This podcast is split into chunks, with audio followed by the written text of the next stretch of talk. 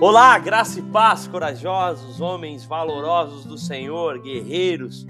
Queridos, vamos lá para mais um episódio da nossa série de excelência e dessa vez vamos falar sobre excelência e equilíbrio, algo do qual a gente tem compartilhado no nosso PGs e tem sido é, um direcionamento que Deus tem nos dado para essa época, para que nós estamos vivendo. Equilíbrio vem muito de encontro ao que nós precisamos.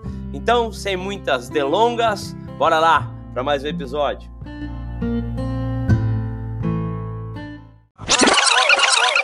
Nosso tema é excelência e equilíbrio. Nossos textos hoje, Provérbios 3, 21 a 24, Eclesiastes 7, 15 a 18 e Gálatas 5, 22 e 23. Nosso tema é excelência e equilíbrio. E os nossos textos dizem assim: Meu filho, guarde a sensatez e o equilíbrio. Nunca os perca de vista, pois trarão vida a você e serão um enfeite para o seu pescoço. Então você seguirá o seu caminho em segurança e não tropeçará. Quando se deitar, não terá medo, e o seu sono será tranquilo. Próximo texto, Eclesiastes 7, diz assim: Nesta vida sem sentido eu já vi de tudo. Um justo que morreu apesar da sua justiça, e um ímpio que teve vida longa apesar da sua impiedade. Não seja excessivamente justo, nem demasiadamente sábio. Por que destruir a si mesmo? Não seja demasiadamente ímpio e não seja tolo. Por que morrer antes do tempo? É bom reter uma coisa e não abrir mão da outra, pois quem teme a Deus evitará os extremos. E ultimamente, ou finalmente, mas o fruto do Espírito é amor, alegria, paz, paciência, amabilidade, bondade, fidelidade, mansidão e domínio próprio. Contra essas coisas não há lei. Até aqui. Conta a história que, quando Sócrates foi visitar o oráculo de Delfos, onde ele acabou sendo declarado o homem mais sábio da terra, ele encontrou duas inscrições. A primeira é muito conhecida nossa. Diz: Conhece-te a ti mesmo. A segunda, poucas pessoas lembram mas diz assim: nada em excesso. Um dos pontos da sabedoria bíblica também é a necessidade de nós evitarmos exageros. Nada em excesso. Nada em excesso é bom, nem coisa boa. Temos que tomar muito cuidado com os desequilíbrios na vida. Esse texto de Eclesiastes que nós lemos chega a ser emblemático. Não sejas demasiadamente justo. Não sejas demasiadamente sábio. Quem diria que nós íamos ler isso na Bíblia Sagrada? Por que destruir a si mesmo? Exageros são nocivos mesmo quando a coisa é boa. Pessoa extremamente rigorosa, dona da verdade, senhora da razão, que sempre quer ter a última palavra, demasiadamente ocupada em manter as coisas como ela gostaria que as coisas estivessem, sempre exercendo rigor exagerado, coando mosquito, como disse Jesus. Jesus tinha dificuldade com gente demasiadamente justa, tanto que ele as evitava. Pessoas demasiadamente justas não eram do círculo de Jesus. E ele se justificava dizendo: gente sã não precisa de médico, eu estou aqui para gente doente. Porque gente demasiadamente justa não reconhece suas enfermidades de alma. É gente que se acha acima do bem e do mal, que julga todo mundo, que cobra todo mundo. A principal crítica que Jesus recebeu nessa terra foi essa: você é condescendente com os pecadores. Come com eles, festeja com eles, anda com eles, deixa eles sentarem na sua mesa, deixa eles tocarem você. Que história é essa? Você é mole. Quantas vezes Jesus ouviu críticas dos religiosos porque ele era amoroso, bondoso, generoso com aquelas pessoas que mais precisavam. Porque gente demasiadamente justa não tem solidariedade, não tem misericórdia. Gente demasiadamente justa é escreveu, não leu, o pau comeu, como diziam os nossos avós. Gente demasiadamente sábia que já não ouve mais, que já acha que sabe tudo, que está pronta, que olha para o outro sempre com um olhar de desconfiança. Por que destruir a si mesmo? Por que exagerar a tal ponto de afastar as pessoas de você? Por que exagerar a tal ponto de ficar isolado na vida? Por que exagerar a tal ponto de abraçar verdades próprias e expulsar gente que te ama do seu convívio e do seu coração? Pais demasiadamente justos se impõem sobre os seus filhos e massacram a autoestima deles. Nada em excesso, porque em excesso até coisa boa é ruim. Equilíbrio. O que é equilíbrio? Equilíbrio é a capacidade de manter em um tipo de harmonia adequada todas as forças tensoras que a vida nos oferece. A vida nos oferece muitas forças de tensão que nos puxam para todos os lados. Você sabe bem o que é isso porque você sente isso todo dia. Como se houvesse muitas cordas amarradas em você, cada ponta para um lado e cada lado puxando. Como se você o tempo inteiro fosse puxado para algum lado, para alguma ponta, por alguém ou por alguma coisa. É assim na vida familiar, é assim na vida profissional. Patrão puxa de um lado, você tem que produzir, produzir, produza. Você não está produzindo, tem que vender mais. O cliente puxa para o outro, eu quero desconto, eu quero visita, eu quero que você me explique melhor, eu quero que você mande alguém lá na minha casa. Aí o patrão puxa de novo, não tem que dar desconto não, o produto é bom, tem que enfiar no cliente no preço que é, o nosso produto é melhor que o do concorrente. Aí vem o filho, você não para mais em casa, pai, você tem que ficar mais em casa, você está me deixando sozinho, e dá trabalho na escola, e tira nota ruim. Aí vem a esposa e diz, a culpa é sua, seu menino sente falta de você, você que não está em casa nunca, é por causa disso que ele vai mal na escola. Ele brigou esses dias com o colega. Aí vem a sogra e diz assim, olha, eu não queria falar...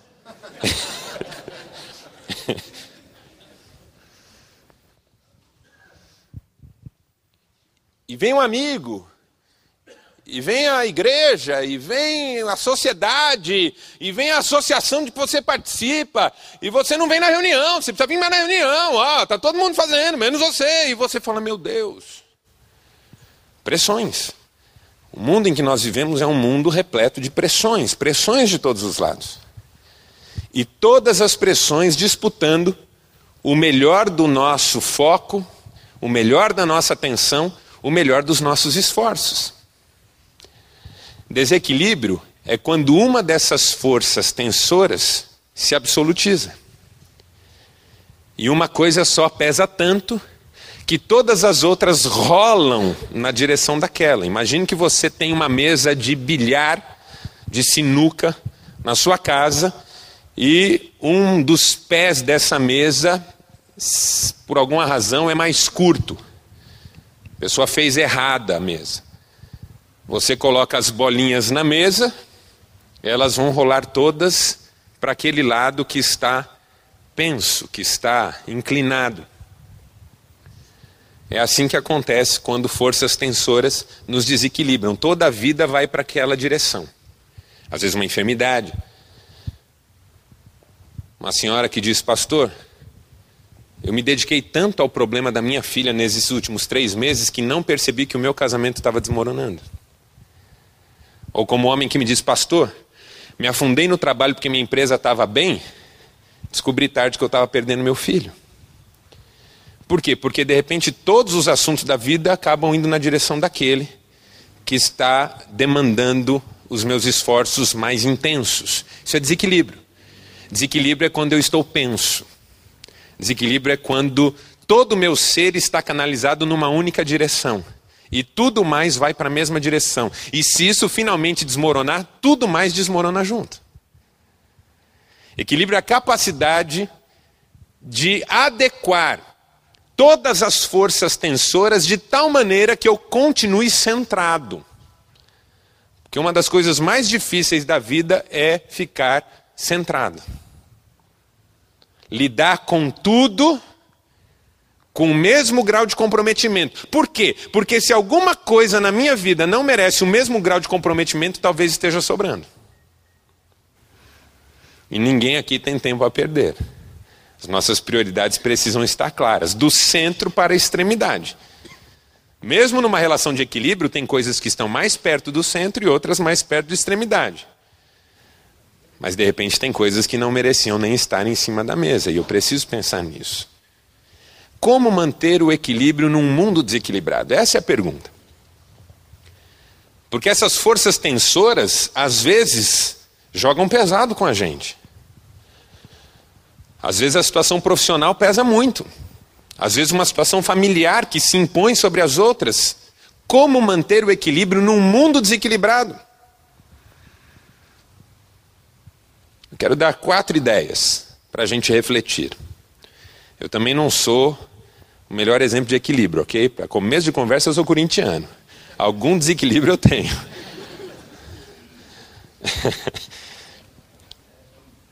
Mas a gente pode, a gente pode pensar melhor nisso, né? É, mudar de time não vamos mesmo, mas pelo menos melhorar em algumas outras coisas, né? Primeira ideia. Eu preciso fincar minhas estacas em bases mais sólidas. Porque se a questão é equilíbrio, uma coisa é eu ter dificuldade de equilibrar-me por causa das forças tensoras que me disputam. Outra coisa é a base em que eu estou colocado também ser oscilante. Uma coisa é ficar em pé em terreno firme. Outra coisa é ficar em pé em terreno arenoso. Areia movediça. Uma coisa é ficar em pé em casa. Outra coisa é ficar em pé numa embarcação no meio do mar, em meio a uma tempestade. Se o solo em que os meus pés estão colocados também não é firme, o meu exercício de equilíbrio é mais difícil. Uma coisa é andar na corda fixa, o que já não é fácil. Outra coisa é andar na corda bamba. Se alguém esticar uma corda aqui e disser ande, por mais fixa que ela esteja, eu já vou ter dificuldade. Mas se ela estiver solta, aí só se eu for profissional do ramo, porque não dá. Bom, eu não consigo nem na fixa, né? Quanto mais na bamba. Quais são as minhas bases? Por quê? Porque eu posso escolher bases ruins para fixar as minhas estacas existenciais. Por exemplo, eu posso ficar fincar as minhas estacas na minha autoconfiança. E a autoconfiança não é uma base boa. Porque quais são os meus recursos, possibilidades, poderes realmente para solucionar uma situação grave? Uma pessoa muito autoconfiante, ou seja, que confia muito em si mesma, pode ser surpreendida pelo fato de que não é tudo o que pensa. O apóstolo Paulo diz assim, Romanos capítulo 12, verso 3: Não pense cada um de si mesmo mais do que convém, mas pense cada um de si mesmo com equilíbrio e moderação, segundo a medida da fé. Por quê? Porque a autoconfiança não é um bom terreno para eu fincar as minhas. Ah, eu dou jeito. Ah, eu resolvo. Ah, comigo não tem problema, não. Tem sim, eu não sou esse super-homem todo que eu estou achando. Relacionamentos baseados em carência também não são uma boa base. Apostar tudo numa pessoa, numa relação. Ah, achei a pessoa da minha vida. Não, porque agora vai, não, essa pessoa é maravilhosa. Não existe pessoa maravilhosa. Todo mundo tem defeito. Todo mundo exala cheiro ruim. Todo mundo tem manias. Todo mundo entra em crise, todo mundo oscila. Quando a Bíblia diz assim: Maldito o homem que confia no homem e faz dele o seu braço forte, mas bendito o que confia no Senhor e espera nele, ela está dizendo isso. Cuidado com as bases que você escolhe para fincar as suas estacas. Porque relacionamentos baseados em carência, onde eu projeto todo o meu desejo de ser amado, de ser bem-quisto, de ser bem tratado numa pessoa, terreno oscilante. Essa pessoa pode me decepcionar, pode me frustrar e eu posso não me levantar mais dessa queda. Recurso financeiro, por exemplo. Pessoas que apostam tudo no recurso financeiro. No dinheiro que tem, essa base também não é uma base sólida. Deus, a família, não como uma pessoa em quem eu aposto tudo, mas como um conceito, cada um tem que decidir a sua. Princípios, valores, caráter, já são bases mais, mais sólidas. Eu, particularmente, escolhi Deus. Acredito que muitos aqui fizeram isso, outros ainda estão pensando. Jesus tem uma palavra interessante sobre isso em Mateus capítulo 7, finalzinho do capítulo. Ele diz assim: Todo homem que ouve estas minhas palavras e as pratica, será como um homem sábio que construiu a sua casa sobre uma rocha. Vieram as, os ventos, vieram as chuvas, transbordaram os rios, deram com ímpeto contra essa casa que não caiu porque estava sobre a rocha. Mas um homem que ouve estas minhas palavras e não as pratica, será como um homem tolo que construiu a sua casa sobre areia. Vieram os ventos, vieram as chuvas, transbordaram os rios, deram contra essa casa que caiu e foi grande a sua ruína. Porque a diferença não está entre sofrer ou não sofrer com as intempéries da vida. As chuvas, os ventos, os rios dão contra as duas casas, a da rocha e a da areia. A questão não é qual sofre e qual não sofre. A questão é onde uma está construída e onde a outra está construída. Porque a que está construída em bases frágeis vai desmoronar. E a que está construída em bases sólidas vai permanecer. Essa é a primeira dica fincar bases sólidas, ou fincar estacas em bases mais sólidas, rever onde eu estou apostando as minhas fichas. Para quem ou para o que eu recorro na hora da dificuldade? No que, que eu acredito realmente nessa vida? São perguntas que todos nós temos que responder, sejam as respostas quais forem. Ok? Segundo,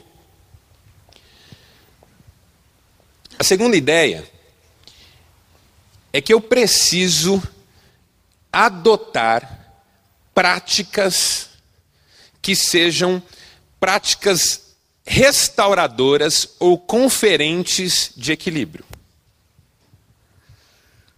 Se eu quero viver uma vida equilibrada, eu preciso adotar práticas conferentes de equilíbrio.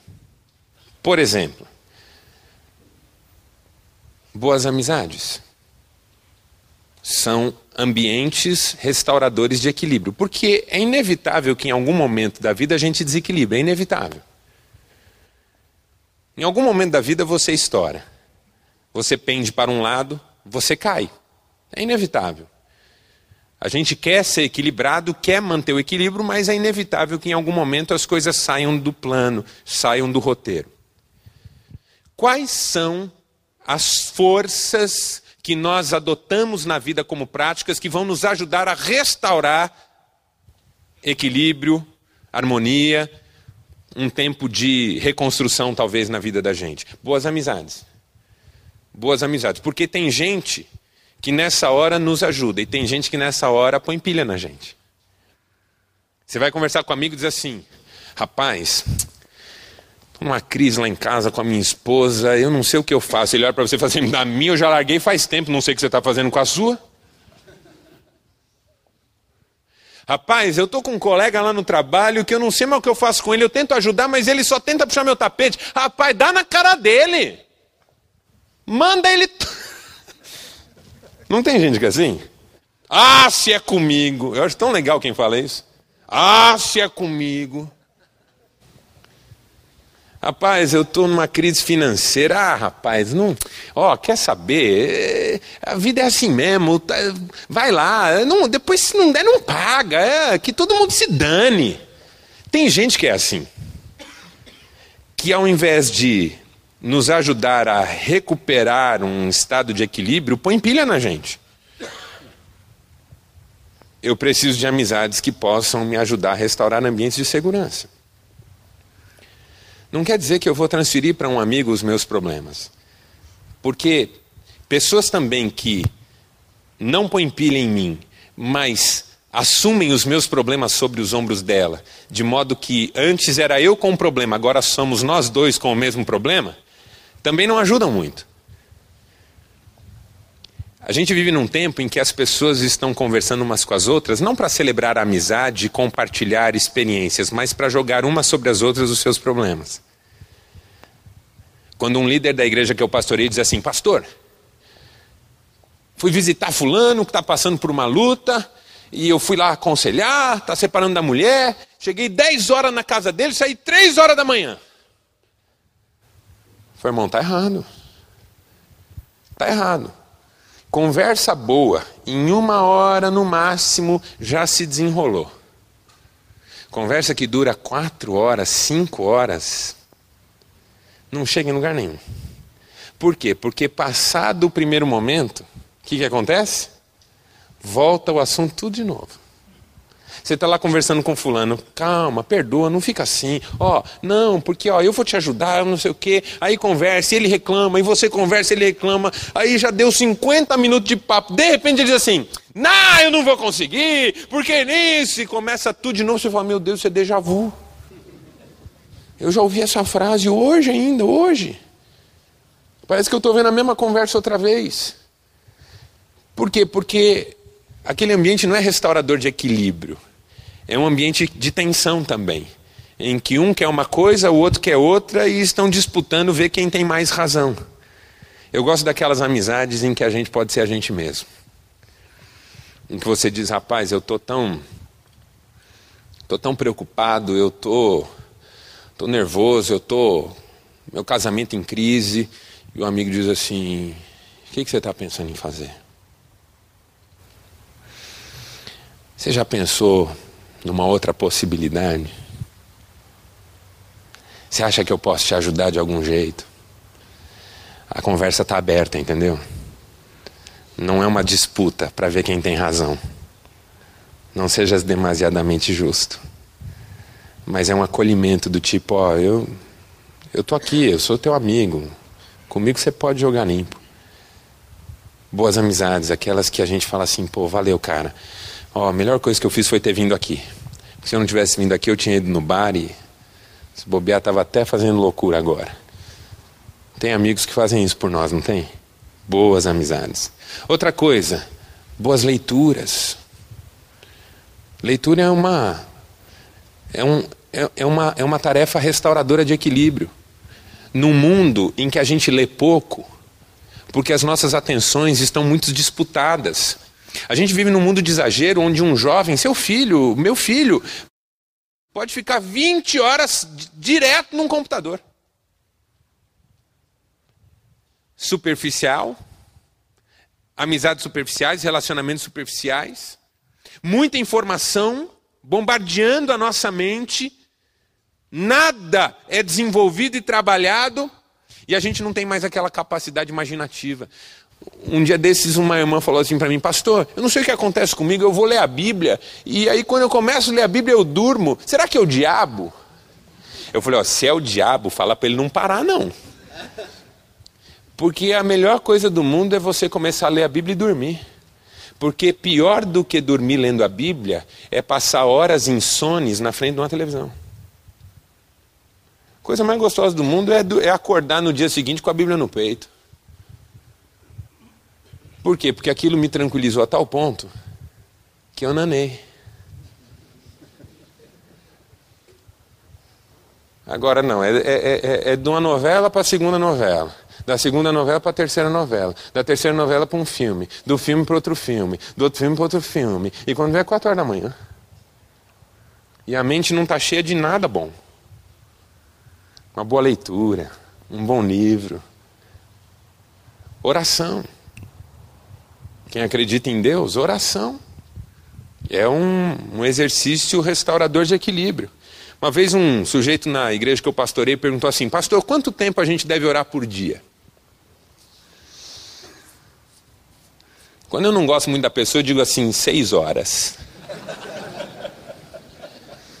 Pastor, eu não consigo. Não, consegue. Fica lá na sua casa tentando, consegue sim.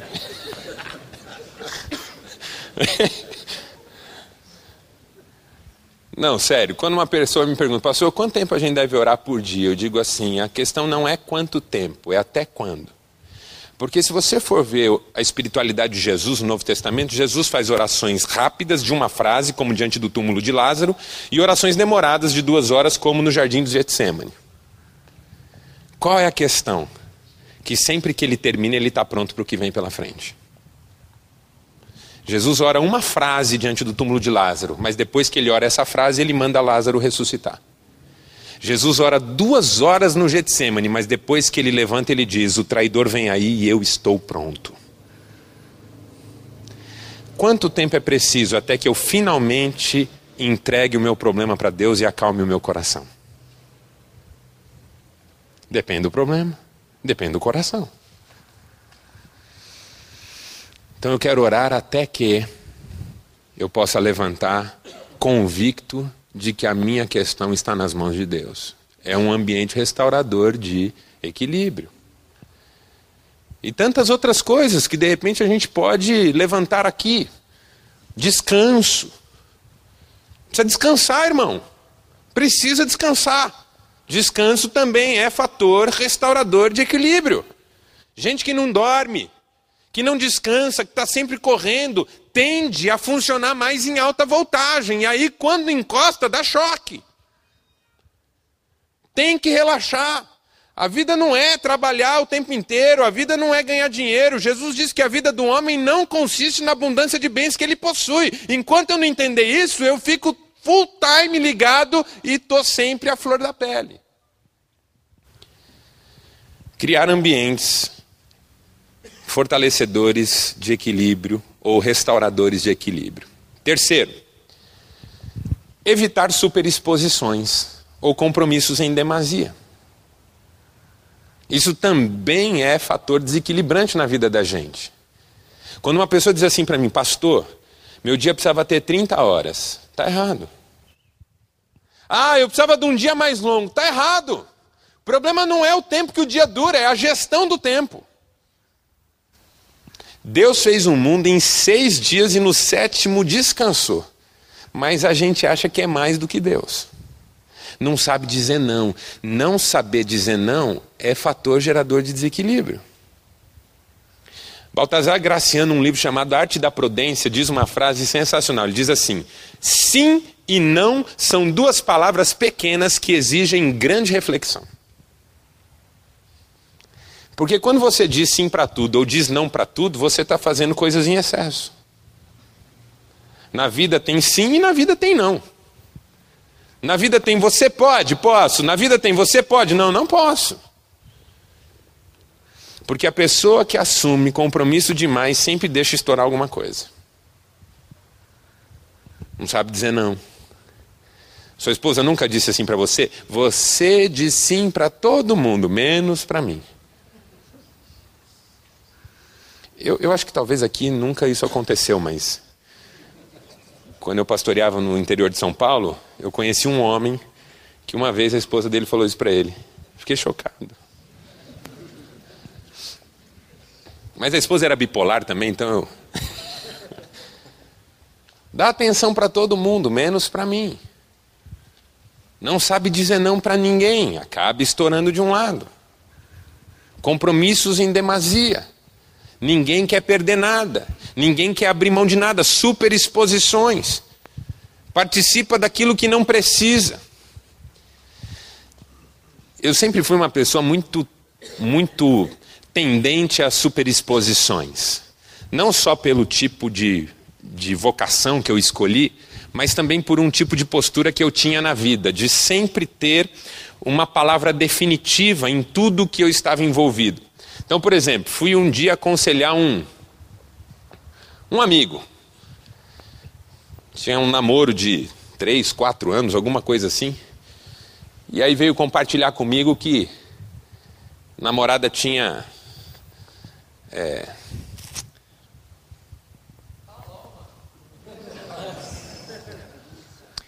tinha posto um par nele. Aí, o que, que eu faço? E eu, mais jovem, muito impetuoso, falei: rapaz, relacionamento tem três bases, é igual uma mesa, aquela filosofia, né? De, é igual uma mesa, tem três bases: amor, confiança e mais uma lá que eu não lembro agora. Quando uma dessas bases sai fora, acabou, não tem mais jeito. Ela quebrou a sua confiança, larga dela, vai viver sua vida, essa menina não presta. Aí, coitado, ele abriu comigo, porque às vezes a pessoa abre um negócio com a gente, ela já tem uma inclinação, mas ela quer uma ajuda. Eu falei, então, mas eu gosto tanto dela. Falei, rapaz, não tem que gostar não, você esquece essa moça em três meses. História é essa, fazer isso com você, você é um cara bacana, gente de Deus, não dá, perdoa não. Ele falou, então, mas eu precisava pensar nisso. Não tem que pensar, não. E aí eu fui me exaltando e falei assim: é o seguinte, você quer ficar com ela, fica. Eu, como teu amigo, acho que você não tem que ficar, mas se você ficar com ela, problema seu. Eu é que não quero mais saber. Já fez isso com alguém? Já fez isso com alguém? Ou seja, você quer fazer o que você está fazendo, ou o que você está falando, faz, mas não conta comigo. Aí, coitado, morria de amores pela moça, perdoou a moça passaram a se relacionar de um jeito diferente, melhor, feliz, só que me tiraram fora da vida deles. Por que eu pus essa obrigação? Porque eu era desequilibrado. Talvez eu estivesse até certo, mas eu estava sendo demasiadamente justo. Então, em nome de uma convicção, eu rompi uma amizade. E era uma amizade geradora de equilíbrio. Uma boa amizade. Sabe, gente assim que não, não pode perder nada se superexpõe, dá opinião até quando não pedem. Ô oh, rapaz, fiquei sabendo que você está passando por isso. Ó, oh, se fosse eu no teu lugar, eu ia fazer isso. Ia fa... Superexposição. O que, que as nossas avós diziam? Em briga de marido e mulher, ninguém mete a colher. Por quê? Superexposição é complicado. Ninguém pediu sua ajuda, ninguém pediu sua opinião. Ore, cale, espere o melhor momento. Ah, mas não tem aquele momento que eu tenho que me ok, tem aqueles momentos em que eu tomo a iniciativa, mas eles são mais raros do que muitas vezes acontece comigo. Porque à medida em que eu me superexponho, a tendência é que eu também crio uma força de tensão. E eu não vou resolver o problema do mundo inteiro. Alguém já te acusou de tentar abraçar o mundo? É, às vezes eu tento fazer de tudo um pouco e não faço o que é fundamental. Uma oração, um bom ouvido, um coração perdoador, uma alegria mais leve de viver. Por que, é que nós não somos leves? Não estou falando de peso, porque aí, aí fica difícil para muita gente, inclusive. Por que, é que nós não somos mais leves, mais tranquilos? Sabe? De, de levar as coisas mais numa boa. A gente se irrita com tudo, tudo tem, tem sentido negativo. Você lê uma frase no Facebook do amigo, é, ele deve estar falando isso por minha causa. Pô, por que, que tem que ser por sua causa? E se for também, qual é o problema? Entendeu? A não ser que ele ponha teu nome lá, isso não vai te atingir. Eu estou dando exemplo bobo, talvez, talvez em algum momento isso nem se aplique, mas assim, tentando perguntar para mim mesmo: por que, que eu não sou mais leve? Por que, que eu não estou mais em paz? Por que, que eu simplesmente não deixo as coisas rolarem melhor, entendeu? Por que, que eu não ouço um amigo com ouvidos mais de amigo e menos de juiz? Sei lá. Por que, que eu não fofoco menos? Por que, que eu não falo menos mal da vida alheia? Por que, que eu não fico por que, que eu fico disputando com determinadas pessoas? Sabe aquela pessoa que você sabe que você rivaliza com ela? Entendeu? Tudo que ela faz você faria melhor, ou tudo que ela não faz você acha que ela devia fazer. É por que, que a gente tem rivalidades assim? Às vezes é com um filho, sabia? Às vezes com um filho. Se ele faz, é porque fez. Se não faz, é porque não fez. Nós não somos pais assim de repente leves, de, de chegar em casa e, antes de corrigir, ou de gritar, ou de brigar, dar aquele abraço gostoso, rolar no chão. Há tempo para todo propósito debaixo do céu, diz a Bíblia. Tem tempo de abraçar e tem tempo de afastar de abraçar. Tem tempo de plantar e tempo de arrancar. Tem tempo de guerra e tempo de paz.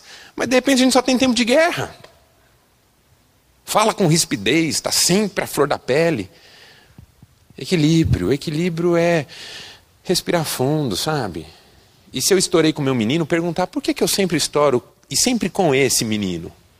Porque assim, pai às vezes estoura mais com um filho do que com o outro.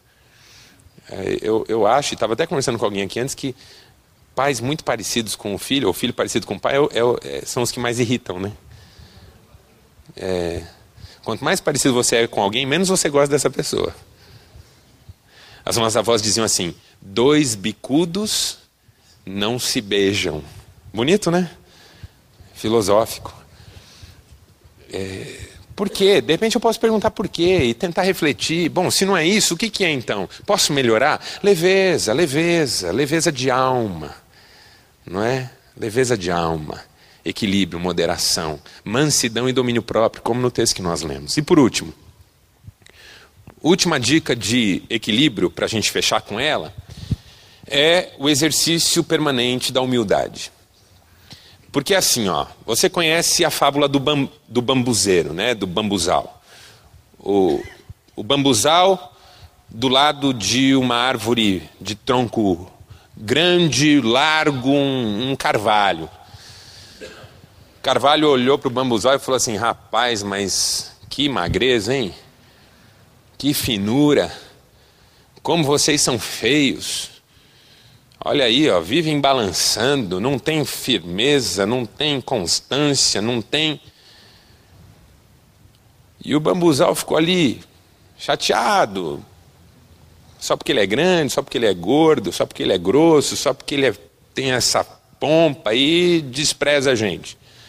Até que um dia vem uma tempestade daquelas que nunca tinham passado pela região. Os ventos a centenas de quilômetros por hora e o bambuzal no chão. Carvalho forte, firme, mas o vento foi aumentando, aumentando, crescendo, de repente o carvalho não aguentou. Começou a trincar, começou a quebrar, caiu. Mas passada a ventania, o bambuzal voltou para o seu lugar. Porque às vezes não é tamanho da sua força, mas é a sua capacidade de se dobrar na hora certa. Quem se curva diante de Deus não quebra diante dos homens. Quem sabe ser humilde na hora certa não vai ter o tronco trincado na hora da dificuldade. Humildade. A Bíblia fala de pessoas de dura cerviz. Dura cerviz é isso aqui engessado, entendeu? Não consegue fazer isso aqui, ó. É travado, é duro. Aquele seu filho que você está brigando com ele, ele está assim, ó. E você tem preocupação por ele já, porque você sabe que se ele mantiver essa postura, a vida vai maltratar muito ele. Filho, seja humilde, filho. Filho, saiba reconhecer seus erros, filho. Filho, não seja dono da verdade, filho. A vida vai maltratar muito você. Humildade. Provérbios capítulo 16, verso 18 tem uma fórmula: o orgulho precede a ruína. O orgulho precede a ruína. A lição do bambuzal. Tempestade é muito forte, curve-se. Faça uma oração, quebrante-se. Peça perdão para quem você precisa pedir perdão. Volte atrás se for o caso. Não há vergonha em voltar atrás. Só há vergonha, como disse Erasmo de Roterdã, em não ter vergonha. Eu posso voltar atrás, eu posso me reconciliar com alguém, eu posso pedir perdão, reconhecer que eu errei, pedir ajuda, melhorar. Todo mundo pode. É a lição do bambuzal. Não importa que você se dobre até chegar ao chão. Importa que passada a tempestade você esteja em pé outra vez. Vamos orar? Ficar em pé. E cuidado para não cair. Pai, nós vivemos num mundo desequilibrado, em que tudo é exagerado, cobranças exageradas, gente à flor da pele, trânsito exagerado, tudo é exagerado. Às vezes a gente sai de casa tranquilo, calmo, e no final do dia está uma pilha. Tantas coisas acontecendo conosco ao mesmo tempo. Ajuda-nos, Senhor, a mantermos o equilíbrio. E se eventualmente não aguentarmos e cairmos, pegamos bagagem demais, o terreno é oscilante demais. Se eventualmente cairmos, ajuda-nos a levantar. E que levantemos depressa, porque não há vergonha em cair, há vergonha em não levantar. A tua palavra nos ensina que o cair é do homem, mas o levantar é teu. Se alguém aqui está caído, ou está desequilibrado, ou está à flor da pele, ou está naufragando junto com um problema que já se avolumou a ponto de ser absoluto. Dá força para essa pessoa, Pai, para que ela possa voltar ao centro. Não o centro da nossa vida, o centro da tua vontade. É o melhor lugar sempre. É o que eu te peço por mim e por todos os meus irmãos aqui, em nome de Jesus. Amém.